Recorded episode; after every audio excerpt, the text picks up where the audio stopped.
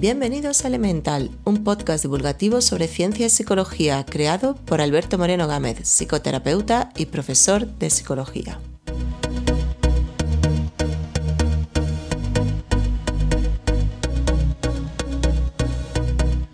Hola a todos, episodio 17 de Elemental, que llega con una semana de retraso, eh, pues porque ya eh, empiezo con los problemas de carga de trabajo. Al comenzar en octubre la docencia, pues eso implica tiempo de preparar clases y bueno, la docencia en sí misma.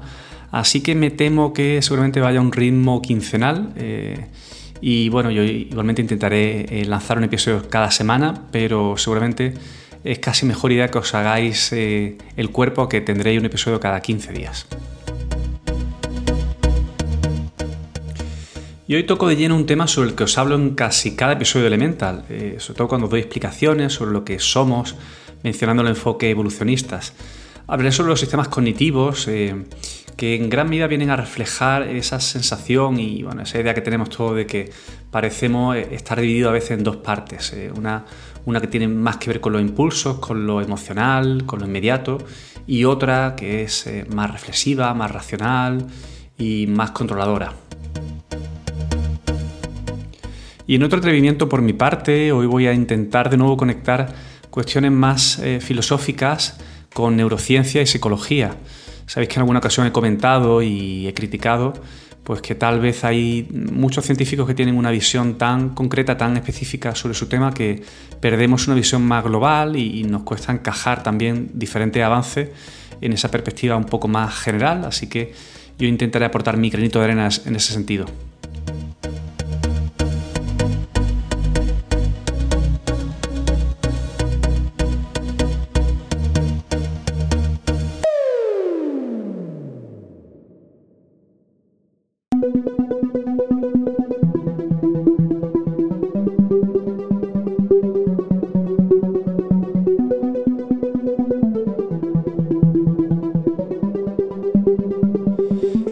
Bastante habitual encontrar situaciones en las que sentimos que tenemos que luchar contra nosotros mismos eh, para levantarnos por la mañana o dejar de comer algo, eh, mordernos la lengua en algunas situaciones o mantener la calma.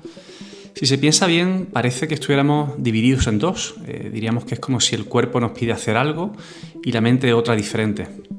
También es la sensación de que eh, una parte de nosotros actúa por su cuenta, eh, de manera autónoma a nuestras intenciones, incluso a nuestros principios y creencias.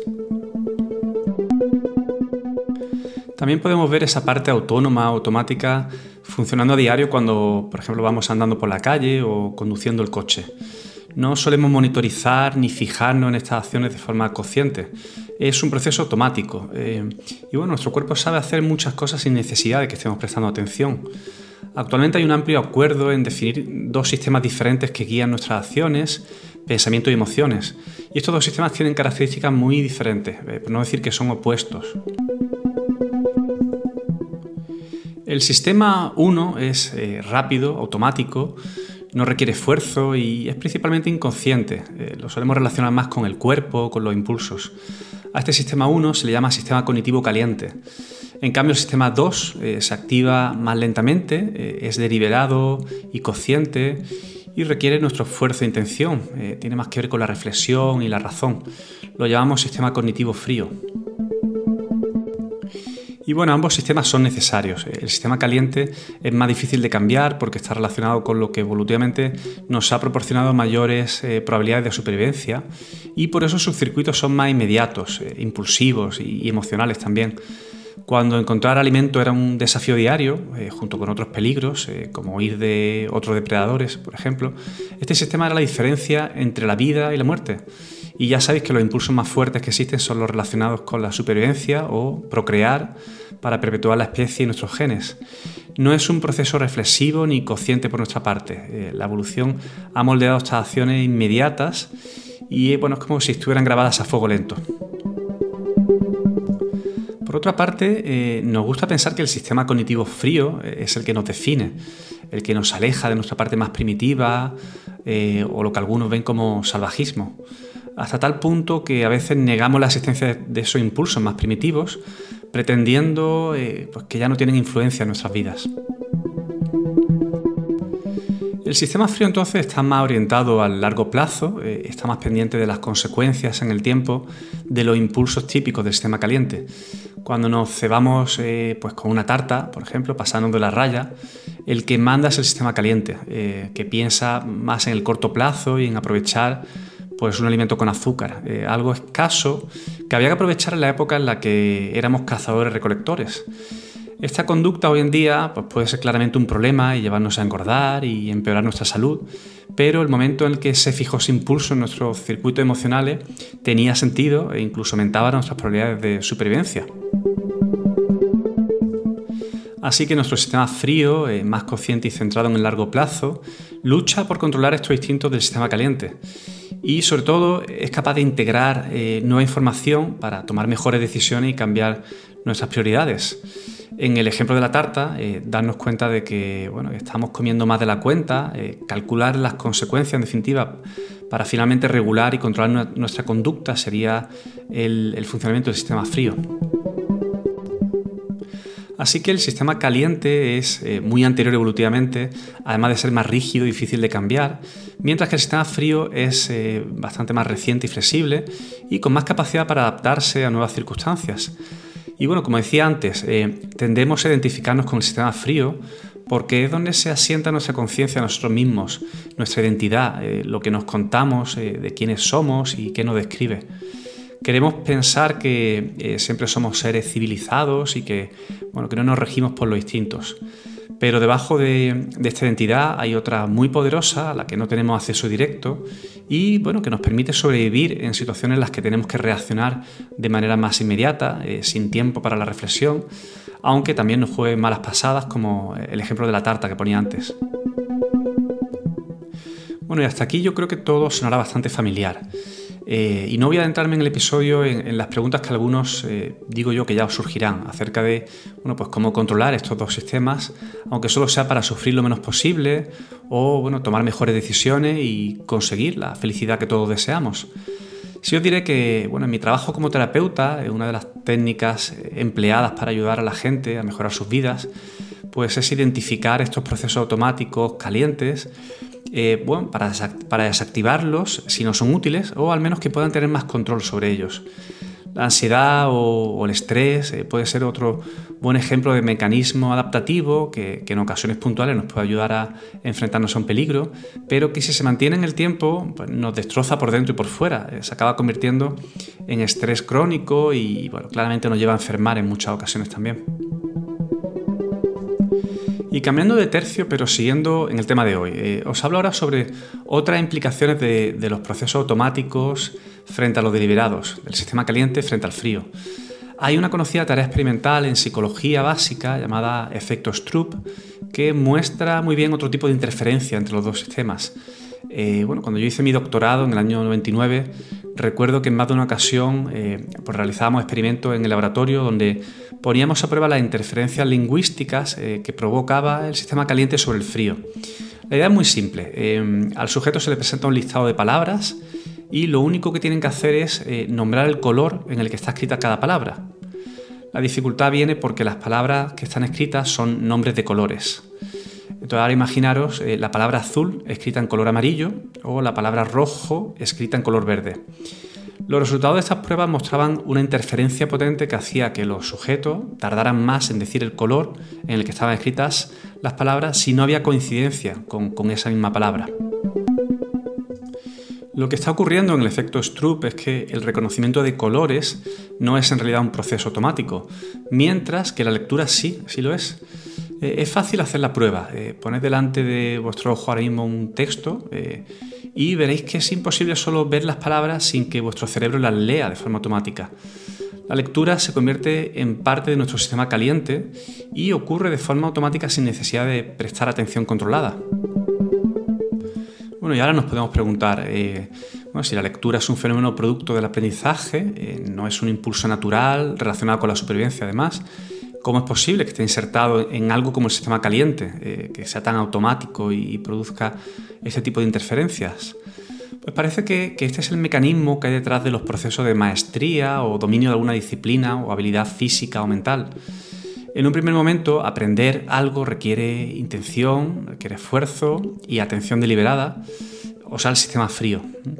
Cuando mediante la práctica eh, acabamos automatizando un aprendizaje, como para que surja sin esfuerzo, de forma natural y automática, y se convierte en parte de nuestro sistema caliente, eh, hemos conseguido la maestría o el dominio de esa habilidad. Hay un concepto chino llamado Wu Wei que proviene de la filosofía taoísta, eh, que refleja muy bien todo esto. Eh, yo lo he descubierto, de hecho, preparando el tema del que os hablo hoy. Wu Wei se puede traducir como no actuar, aunque eso no significa no hacer nada. La idea es eh, conseguir esa reacción genuina, sin esfuerzo, espontánea y automatizada. Para el Tao Te Ching, eh, un aprendizaje concluye cuando no se requiere ningún esfuerzo deliberado para hacer la tarea eh, para la que se está entrenando uno. Yo creo que todos hemos experimentado esa sensación en aquello que sabemos hacer bien o dominamos, la sensación de facilidad y naturalidad al hacer algo. Eh, todo está muy relacionado con el fenómeno del flow, por cierto, fluir, del que ya os hablé en el episodio número 7. El objetivo del Wu Wei es que los dos sistemas cognitivos eh, funcionen en perfecta armonía, integrados eh, como uno, para resultar una especie de espontaneidad inteligente perfectamente calibrada con el entorno que nos rodea que por un momento todo esto pueda parecer literatura espiritual, eh, vais a ver que parece que tiene bastante fundamento. Eh, tengo que deciros que estamos empezando a conocer las áreas cerebrales implicadas en estos dos sistemas de los que os hablo. Las pruebas de neuroimagen de nuevo nos dan pistas. Eh, os cuento de una forma lo más didáctica posible cuáles son esas regiones. En primer lugar, el cortes del cíngulo anterior, que es como una especie de detector de humos, mientras que el cortes prefrontal lateral es como el equipo antiincendios. Entonces, eh, juntas forman las regiones del control cognitivo del cerebro. El primero está permanentemente monitorizando cualquier cosa que suene a conflicto cognitivo, como el que ocurre con la interferencia del efecto Stroop. El córtex del cíngulo manda la señal de alerta y el córtex prefrontal interviene para regular los dos sistemas que han entrado en conflicto. Bueno, lo que hace básicamente es decirle a los sistemas eh, automáticos, eh, como la lectura o el impulso de comer la tarta, que dejen de molestar pues, porque están interfiriendo con lo que dicta el sistema cognitivo frío, que ya sabéis, más racional, reflexivo y analítico. Esto explica por qué en algunas ocasiones nos quedamos parados eh, sin saber cómo actuar mientras nuestro sistema pues, resuelve el conflicto, eh, algo que nos ralentiza en el efecto Stroop, eh, nos hace actuar de manera errática tal vez en el momento tarta, tal vez bueno, pues dejándola tras el primer bocado en el que pues bueno, puede que nos demos cuenta que ni tenemos hambre ni deberíamos comernos otro trozo más. En caso además más extremo, eh, nos podemos encontrar con la peor reacción a una situación de peligro real, que es el bloqueo y la parálisis, eh, en vez de otras reacciones que suelen garantizar más la supervivencia, como la lucha o la huida. Lo interesante de todo esto que os cuento hoy, en mi opinión al menos, es pues que tengamos un poco más de conocimiento sobre cómo funcionamos y no hagamos juicios tal vez a veces demasiado precipitados, eh, sobre todo, bueno, denostando o viendo con malo ojo esa parte eh, que tal vez todos vemos que es como más impulsiva y más emocional, pues porque en muchas ocasiones es necesaria y porque tiene un sentido evolutivo desde luego.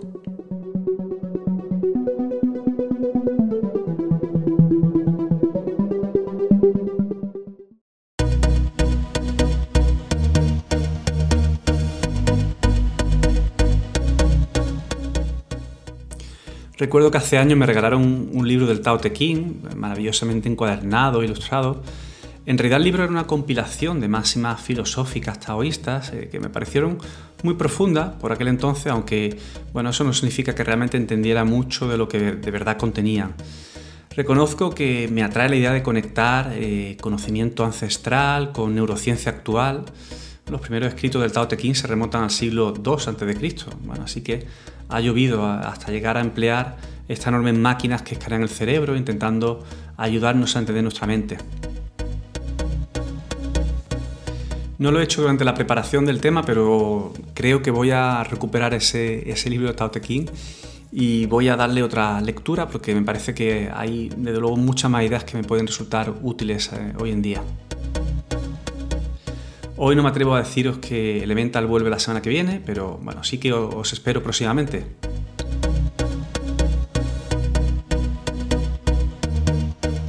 En las notas del episodio tenéis los enlaces para profundizar más sobre cada uno de los temas del podcast. Podéis dejar comentarios y sugerencias en las redes sociales y en la web albertomg.com tenéis toda la información y el blog con todos los artículos que se publican sobre los temas de cada episodio. Si quieres apoyar este podcast, déjanos un comentario en iTunes y ayudarás a que este podcast llegue a más personas.